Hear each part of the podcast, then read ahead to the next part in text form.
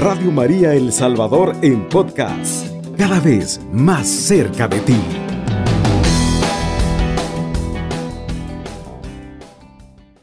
En esta oportunidad queremos continuar con esas con estos insumos que nos ha regalado el dicasterio para los laicos, la familia y la vida, que precisamente en todo este entorno eh, sinodal nosotros podemos hacernos la pregunta, eh, ¿cuál es el papel? ¿Tiene alguna relación la familia? ¿Tu familia, mi familia? ¿Tiene alguna relación con la iglesia? Claro que tiene una relación profundísima. Recuérdate que la Sagrada Escritura está escrita en clave familiar. La revelación está dada en clave familiar. Dios mismo se encarna en una familia y la relación de él con su pueblo, la iglesia, está planteada como una relación esponsal. Cristo esposo y por supuesto la iglesia es la esposa de Cristo Cordero.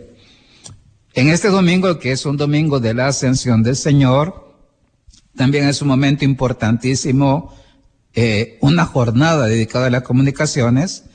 Pienso que este tema sinodal es fundamental, porque indica hasta qué punto nosotros como iglesia estamos como capacitados para, para el diálogo, que es lo que en esencia las comunicaciones debían como marcar el paso de una cultura dialogal o una cultura del encuentro, como el Papa Francisco escribía el año pasado, en diciembre del año pasado de las familias, y le decía que cuál es el papel fundamental establecer puentes entre generaciones. Solamente para recordar un poquito, vamos a compartir con Ovidio que en su momento también va a dirigir un programa, va a ser conductor de un programa para la tercera edad para los adultos mayores. Y por supuesto vamos a compartir también con la hermana Susana, que siempre nos acompaña.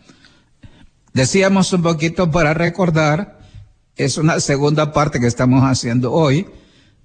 Nos hacíamos tres preguntas hace, hace unos ocho días. ¿Cuál es el papel que juega la familia en el proceso de construcción de una iglesia más sinodal? Veíamos la vertiente como, iglesia doméstica y en su relación con el mundo, la familia. Fíjate, fíjate esa parte. Cuando una familia entra en el tema sinodal. Cuando suma ser iglesia doméstica y cuando se irradia a los demás. Después nos preguntamos, ¿de qué manera las familias son una clave de comunión en la iglesia? Por un lado, al interior de la propia familia y por otra parte, más allá, en la comunidad más amplia, su parroquia y la sociedad. Y hablábamos de tres niveles. El interno familiar, este, la construcción de la comunión en la parroquia, y después hablamos de un espacio eh, más amplio de las familias. Y una tercera pregunta nos hacíamos. ¿Se escucha a la familia dentro de la iglesia? Y escuchábamos algunas resonancias. Lo comentábamos antes de entrar al programa. Decíamos, quizás es importantísimo darnos cuenta que así como hay papás que no escuchan a los hijos o que son verticalistas y nunca dan apertura para el diálogo familiar, eh, le puede pasar a la iglesia. Es más, la percepción que emerge de esta sinodalidad es que esa clase de, de papás, la, digámoslo, hay una culpa que hay que hacer, claro que hay que hacerlo. A veces la jerarquía puede haber sido a la hora de, jerarquía estoy hablando obispos, sacerdotes también, especialmente de nosotros que somos como los, los papás en el sentido propiamente espiritual. A veces puede ser que hayamos sido muy verticalistas. Eh, ¿Qué significa eso? Nos falta dialogar con los hijos. No solamente con la esposa, que es la iglesia, con los hijos que son ustedes los que eh, Dios nos ha confiado en la cura pastoral. Vamos a hacernos una, una cuarta pregunta en este primer segmento y dice así, dice, ¿cómo puede este proceso este proceso sinodal, ayudarnos a comprender, promover y fortalecer mejor la misión de la familia dentro de la iglesia y en el mundo. Dice, ¿cómo puede este proceso sinodal fortalecer la misión de usted como familia dentro de la parroquia y en el mundo actual? Dice, como fermento evangelizador en la sociedad. Importantísimo eso. Quizás la pregunta que hay que hacernos, nosotros hemos intentado como responder este, este programa, ese es el sentido de la pastoral familiar. Quizás la pregunta es, ¿toda la familia de nuestro país saben cuál es su vocación y su misión? Vamos a hacer un diálogo primero acá para, para entendernos, ¿verdad?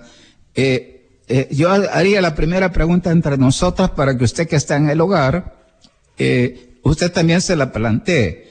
¿Usted sabe cuál es la misión, la vocación y la misión de la familia? ¿Qué piensa usted al respecto? Bueno, buenas noches. Quizás, este, yo sé que yo soy una familia monoparental. Soy mamá al frente de un hogar, aunque un hijo ya tiene, ya se hizo su hogar aparte, pero estoy con uno. Entonces yo estoy tratando también de entender cuál es mi misión como familia monoparental. Involucrar a los hijos a veces me cuesta porque ya cada uno son adultos, pero también sé que el involucrarme como iglesia doméstica puedo servir en la iglesia. Voy a hacer la pregunta más específica porque, vaya, fíjese, para entenderlo, ¿verdad? Este, voy a preguntar, ¿qué es una familia desde la fe? ¿Cómo se define una familia? Esa es la pregunta que nos debemos hacer sobre nuestra identidad o vocación. ¿Qué es la familia? Una comunidad de vida y amor. Eso es importante. Vamos a hacerle la pregunta a Ovidio, ya que está aquí también. Él conoce, voy a, voy a traducirlo porque es importante. Ovidio ha sido dirigente de encuentros matrimoniales de conyugales y le voy a hacer esta pregunta para que él capte, ¿verdad? Ovidio, ¿cuántos encuentristas conocen que su vocación y misión es ser una comunidad de vida y amor? ¿Qué tanto se maneja eso en encuentros conyugales? Pues realmente es muy baja el porcentaje de hermanos encuentristas. Mientras yo estuve en encuentros, porque ahora ya soy viudo, este, que conocen realmente cuál es la función de la familia para formar iglesia doméstica y para permitir que Jesús sea parte de esa iglesia doméstica, que Jesús entre en nuestras vidas. Quizá el problema es que muchos hemos entrado a movimientos de iglesia de tipo familiar cuando ya hemos avanzado mucho como matrimonios y ya este nos cuesta más comprender y aceptar las cosas. Pero realmente este, en los movimientos de parejas, cualquiera que sea el nombre, realmente hace falta la sinodalidad de la familia, o sea, la, el acompañamiento de padres a hijos y viceversa. A veces los hijos también pueden ayudarnos, a acompañarnos a nosotros. A veces son ellos los que nos arrastran a, la, a, estar en la iglesia y a servir en la iglesia. Fíjense, hermanos, lo que nos acaba de decir Ovidio es importante, es una persona madura, no es alguien que esté comenzando, sino que él va más bien en otra etapa donde muchas parejas este, realmente todavía tienen que recorrer. Pero si usted ha puesto atención, dice Ovidio, ¿cuántas, ¿cuántos movimientos de familia saben que la vocación y la misión de la familia, te voy a decir esto, muchos trabajan en, instituciones familiares, civiles, en juzgados de familia. Hay gente que trabaja, de encuentros conyugales conocemos personas profesionales, especialistas en el campo civil, que puede ser esto que hemos dicho. Lo que ha dicho Susana, ¿cuál nos va a repetir Susana la definición. ¿Qué es una familia, Susana, para que lo captemos? Es una comunidad de vida y amor. ¿Dónde aparece esa definición para usted que nos escucha? En la Familiares Consorcio número 17. Hace, hace, fíjese bien, 42 años el Papa Juan Pablo II definió lo que era una familia. Y dice el Papa en Familiares Consorcio número 17, dice, no solamente es el ser, la identidad, la llamada de la familia, dice, sino que también es la tarea, es la misión. Bueno, ahora que nosotros hablamos de diferentes procesos evangelizadores, un párroco tiene que estar claro lo que es la misión de la familia. Y aquí se definen, son tres puntos claves para definir, dice comunión, vida y amor. Lo que define a una familia en el sentido teológico, no estadístico ni sociológico, es ni psicológico tampoco, es algo más grande. Es un, diríamos, un lugar teológico. Es una definición teológica. De hecho, solamente así es posible que nosotros entendamos a la iglesia como una familia.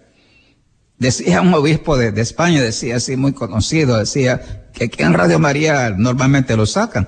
Dice él, ¿qué es la familia? Dice él, eh, al definir que es una comunidad de vida y amor, dice él, son como las tripas de Dios, dice él. Las entrañas del Padre, del Hijo, del Espíritu Santo, es que es una comunión de vida y amor. Definámoslo. ¿A quién se le aplica en propiedad esa definición? A la Santísima Trinidad, que es la familia del cielo. Vaya, si esto, si esto, todas las familias del Salvador lo tuviéramos al menos claro, y después los planes pastorales los trabajáramos y los articuláramos desde esto, de esos, de esos puntos teológicos, comunión, vida y amor, ¿cuál es la clave? Dice el Papa.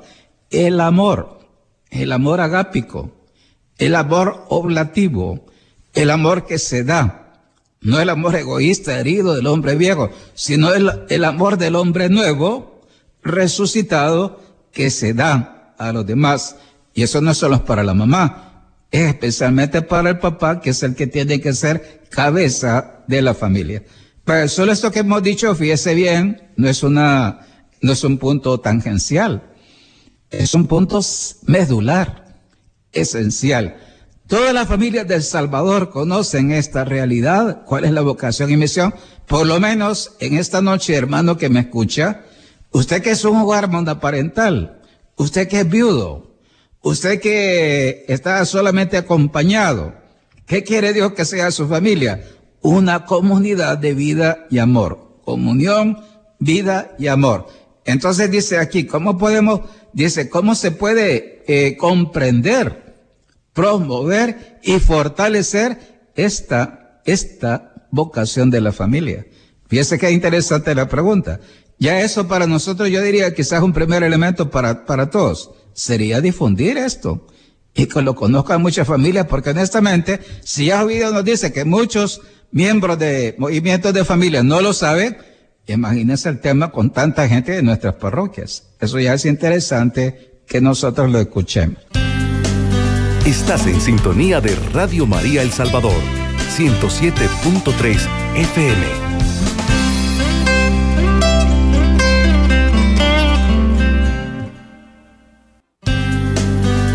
Evangelizando con Amor.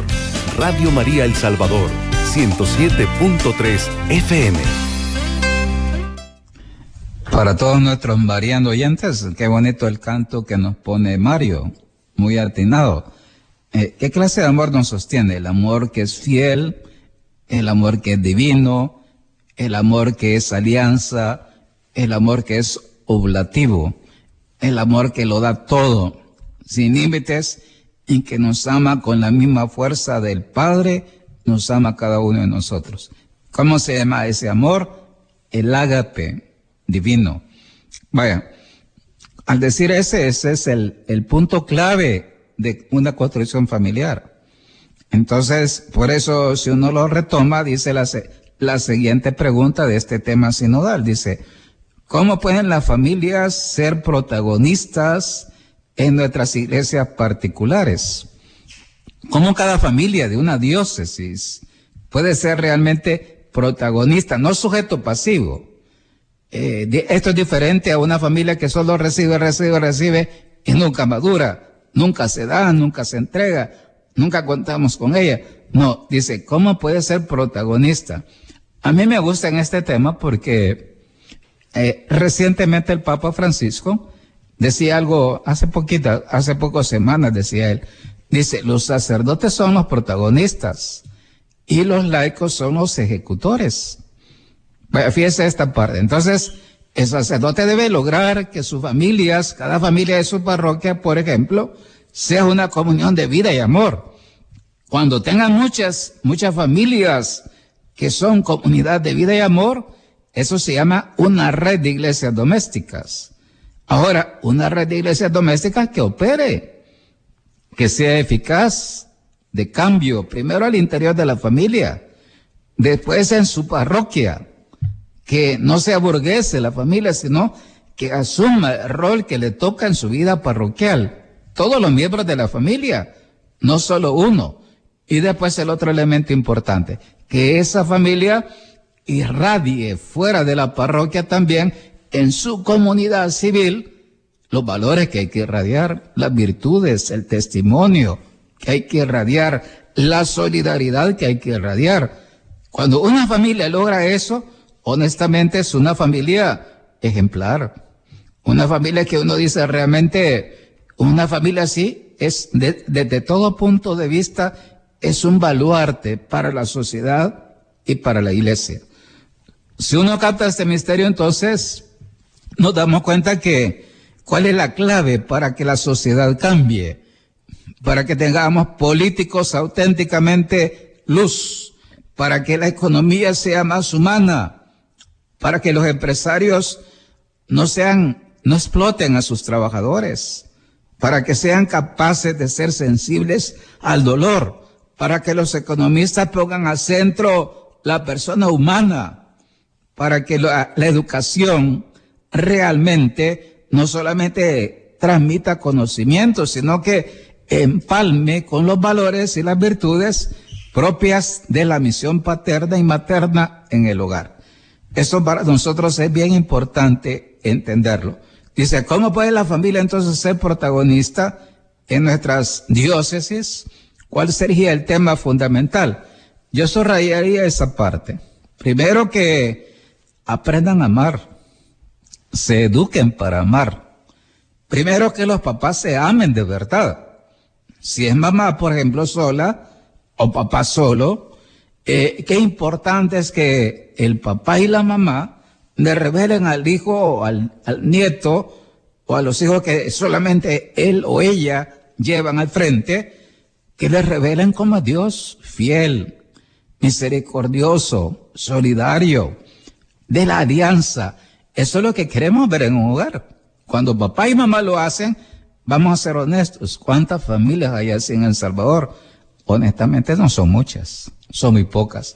Necesitamos ver valores de fe, la vida de fe en nuestros papás, en nuestros abuelos. Compartíamos con algún abuelo ahora, hace poco decía, eh, ¿cuándo se disfruta más a los hijos? ¿Cuándo se es más abuelo?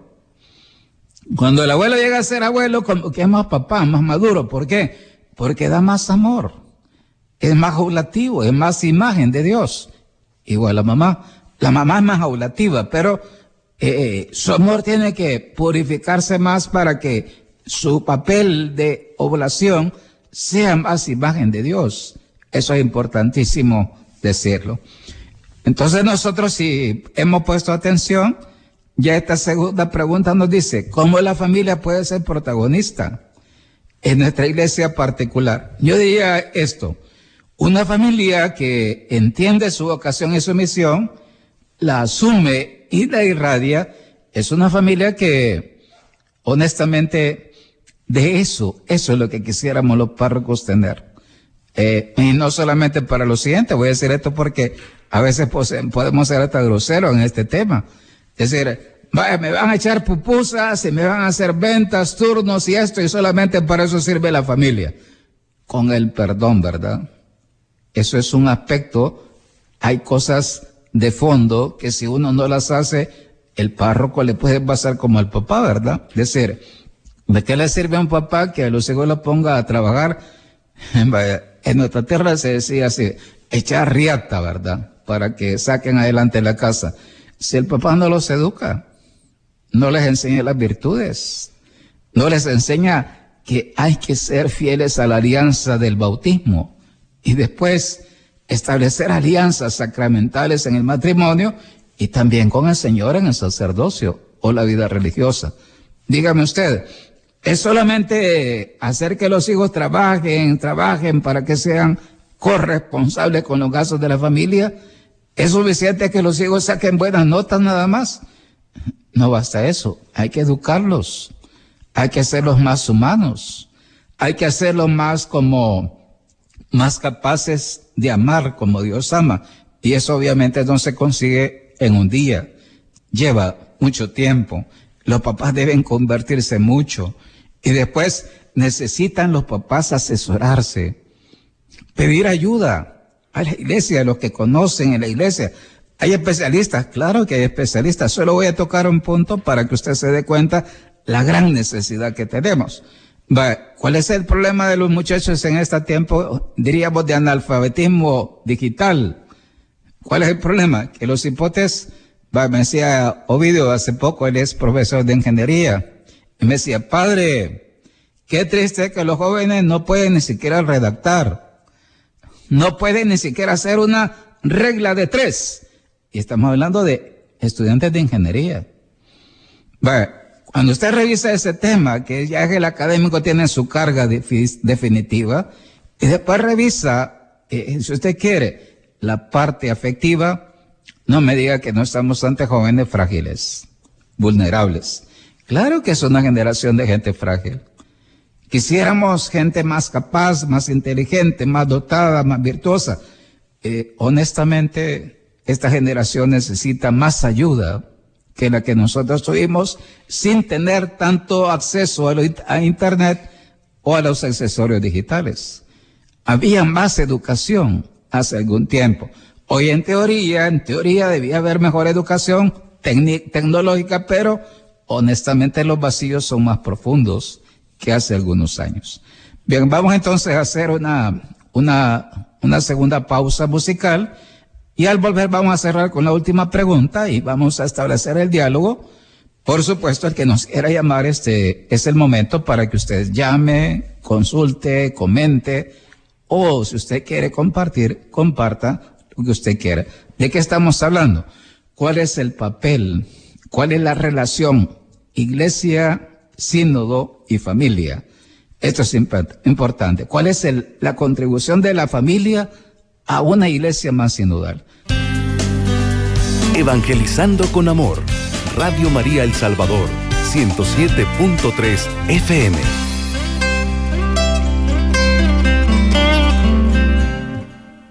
Así es, tenemos una nota de voz, vamos a escucharla en este momento, con terminación 1893.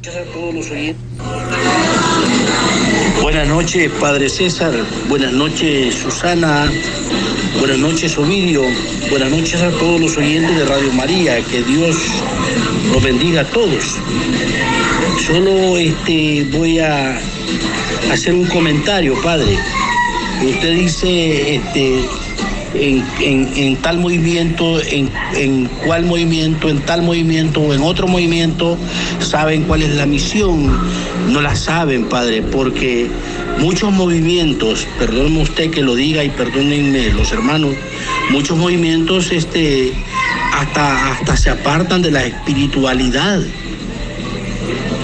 Se dejan influenciar por la las corrientes estas modernistas de, de organización familiar que ahora pululan ahí por todos lados y uno va y escucha y no escucha, digamos, un mensaje espiritual en torno a la familia o en torno al matrimonio o en torno a los sacramentos, incluso. Le digo por experiencia propia, ¿eh?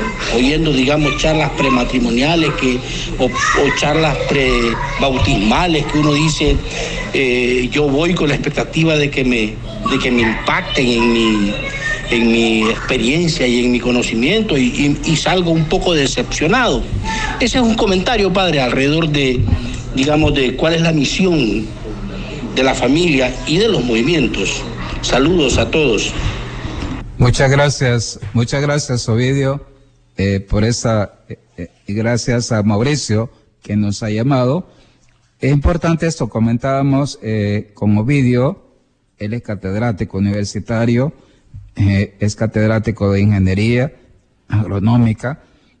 Me comentaba un montón de cuestiones así entre, digamos, antes, en la pausa musical, vacíos de los jóvenes actualmente. Eso ya tiene su carga. Quizás en torno a lo que Mauricio no está, eh, ha dejado el correo de voz, a decirle, efectivamente, yo por ser, digamos, educado he dicho que lo que he dicho respecto a los movimientos. Eh, yo he sido asesor diocesano también de encuentros conyugales. Ahí nos conocemos con Ovidio Sandoval. Este, sabemos lo que es al frente de los movimientos de familia. Y voy a decir esto para que Mauricio se, eh, se, eh, se ubique más, ¿verdad? Este, yo, yo he dicho esto como asesor diocesano de pastoral familiar. El mayor vacío de los movimientos es que desconocen el magisterio de la iglesia. Es decir, ¿cuánto conoce un dirigente eh, experto en familia, entre comillas, este, el magisterio de la iglesia? Muy pocos dirigentes de familia los conocen. ¿Y a qué me refiero? No solamente estoy hablando de la familiares consorcio. Ya la familiares consorcio en sí misma es una, es la carta de la familia, la carta magna de la familia. Pero después hay un montón de documentos, la carta a la familia que escribió el Papa Juan Pablo II. Este, después vienen un montón de documentos ricos del Papa, este, de los siguientes papas, el Papa Francisco que ha escrito Amor y Leticia, eh, después nos convoca un año especial de la familia. Eh, y voy a decir esto, ¿verdad? debíamos tener como una comunión en torno a temas eh, precisamente de este tipo. Pero es obvio que estamos, voy a decirlo así, la vocación y la misión, en la, hay cosas de el CELAN que se han dicho, algunos lo conocen, pero es un tema todavía es la punta del iceberg de lo que hay que trabajar. Eso ya hay que decirlo, ¿verdad? Queda mucho camino por recorrer. Solo que esto lo digiriéramos, que es la familia, fíjese bien, para los que son jueces, para los que son abogados de familia, para los que son este promotores familiares, para los que defienden el niño recién nacido, por ejemplo. Defina eso, ¿qué es la familia? Desde la fe. Es una comunión de vida y amor. Eso y saber digerir ese concepto que es muy cargado y denso, honestamente ya es en sí mismo. Vamos a escuchar el mensaje también que nos, es que no, nos mandan otro mensaje de voz. Adelante, Mario. Así es siempre con la terminación 1893, dice Padre, a los muchachos actualmente se les enseña y se maximiza la lujuria, el desorden, la borrachera y la tenencia de bienes materiales como fuente de realización, de placer y de gozo, y ha llegado el momento de fomentar la enseñanza, que siempre debió ser así, la práctica de virtudes y valores como fuente de gozo, de placer y de realización. Excelente la, el comentario que nos hacen. Voy a traducirlo. Este, no basta, por ejemplo, eh, voy a decir esto porque esto es lo que pasa con las redes sociales. ¿Qué es lo que explotan las redes sociales? Lo que más se vende sin ética y sin moral. ¿Y qué es lo que más eh, los hipotes, los jóvenes y los viejos también acceden a esos contenidos que son eróticos, violentos, porque es lo que más dinero da. Eso es así. Y el mercado, al mercado no le importa, no le importa que un joven se hunda eh, en su conciencia, no le importa que sea parte de Dios, lo importante es vender. Y nosotros hemos dicho, ¿verdad? En las redes sociales está la deep web y la dark web. Esa, es decir, son ámbitos esos donde los papás no entran con los hijos. ¿Qué son esos? Realmente son, diríamos, abismos donde los muchachos se pierden. Por eso el Papa Francisco decía, ¿dónde están tus hijos? Y lo que hemos dicho, ¿verdad? Eh, hay un salto generacional a nivel digital. Eso por una parte. La otra parte que eh, decía el comentario. no se trata solo de transmitir conocimientos. Esa es la parte de la instrucción, se dice así. La educación, fíjese bien, la educación es valores, virtudes, lo esencial, el ser más humano, el ser más persona, más cristiano. ¿Eso quiénes lo deben hacer? No es la escuela ni es la parroquia, es la familia. Es papá y es mamá. Ellos son los primeros. Voy a decir esto para que usted lo entienda. Los especialistas dicen así, ¿verdad? Tú puedes hacer de tu hijo un políglota, un genio, un hombre brillante, pero tienes que cuidar los primeros años de él y después, dicen ellos, establecer conexiones neuronales, establecer eso en, el niño, después el joven, etcétera. Bueno, ese proceso le toca al papá. La universidad, la mejor universidad o eh, la institución o colegio eh, más caro, no te dan esto, hermano. Te lo tiene que dar papá y mamá. Y le voy a preguntar, en nuestra cultura donde papá y mamá no se, no se educan, ¿quién los va a educar? La pastoral familiar. Para eso es la pastoral familiar. Este, Ovidio quería hacer algún comentario. Vamos a aprovechar ya que estamos acá. ¿Qué piensa Ovidio? Que comentábamos algo. Sí, yo realmente como docente universitario de esta Universidad Católica de El Salvador y cuyo eslogan yo he hecho vida al transmitir mis conocimientos de más de 46 años de, de ser profesional, este, dice la ciencia sin moral es vana. Y realmente eh, yo no me considero un profesor, porque el profesor solo es el que transmite los conocimientos. Yo me considero realmente, con mucha modestia, un maestro, porque trato de acercarme a los alumnos para que también, eh, pues, expresen sus sentimientos, sus valores. Les pregunto eh, cuál es su relación a veces familiar, cómo me ven a mí como docente, si me ven a 50 años eh, de, diferencia, esa, esa brecha generacional, además de la brecha de profesor-alumno. Yo trato de romper eso y todo lo que les enseño está en, función de eh, el contexto en el que ellos van a trabajar. En el caso mío, que es de la ingeniería agronómica, van a trabajar con gente muy pobre, con gente que desconoce quizás mucho de estas cosas y que además de llevarles cómo sembrar un cultivo, cómo cuidar un cultivo, cómo controlar una plaga, pues también este aprovechar el momento. Yo en mis clases aprovecho el momento para que me conozcan a Ovidio, no al ingeniero, y les cuento pasajes de mi vida eh, familiar, de mi vida de esposo y de mi vida de viudez también ahora en estos momentos, y este, de cómo, eh, pues, eh, a pesar de haber estado como 30 años ya en un movimiento de parejas, desconozco un montón de cosas y esto hay también responsabilidad de los asesores espirituales que tienen los movimientos también.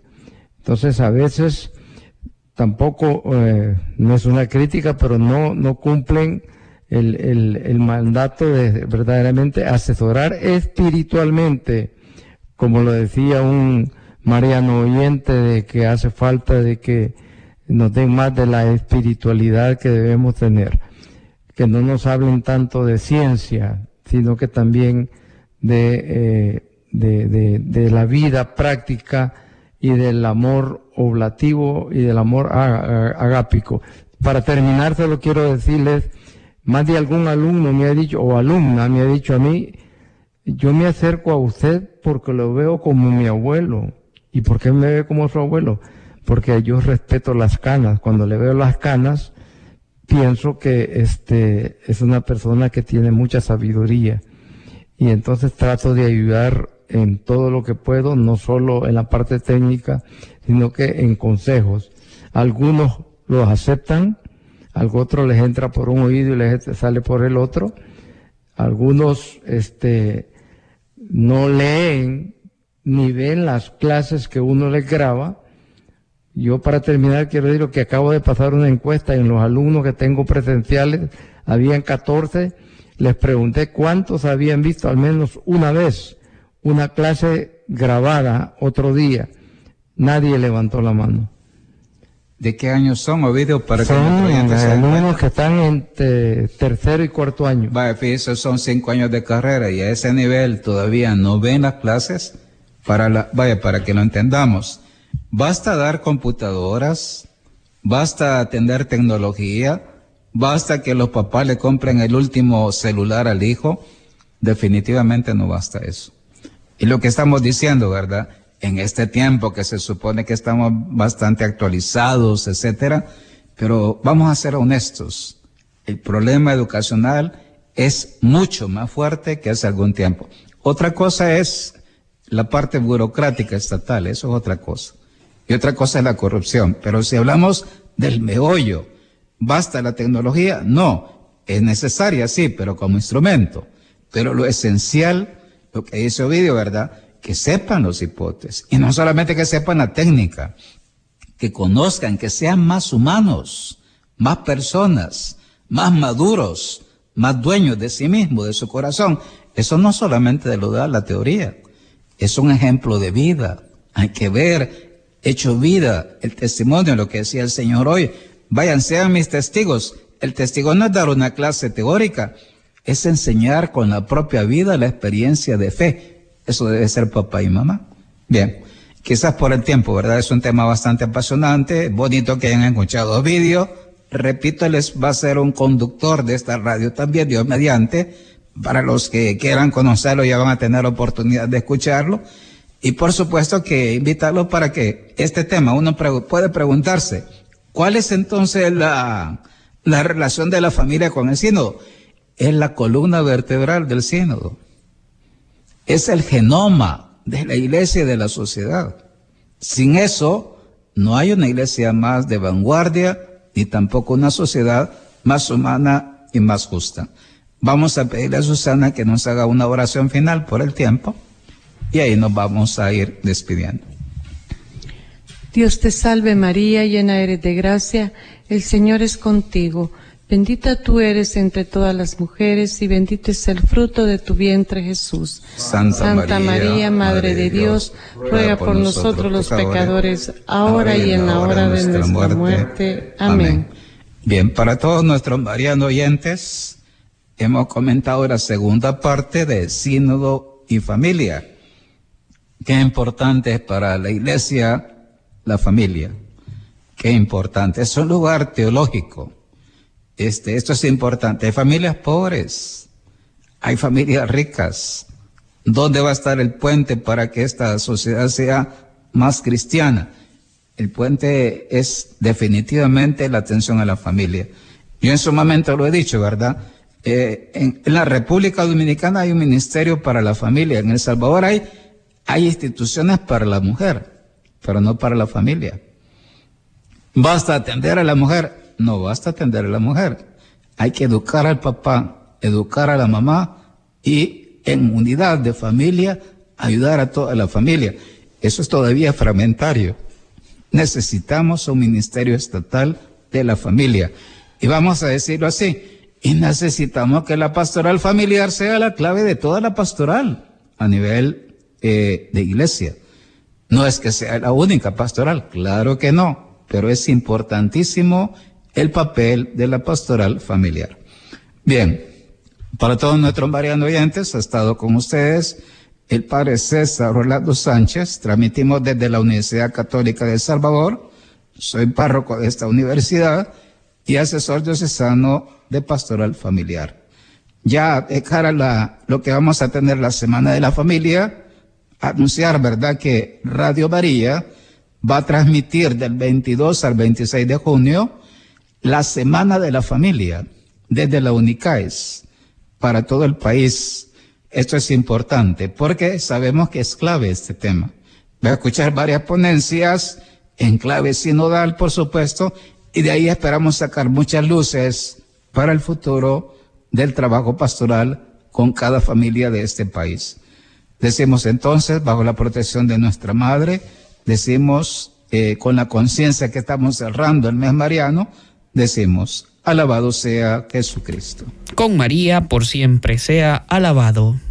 Está escuchando Radio María El Salvador, una voz cristiana en su hogar.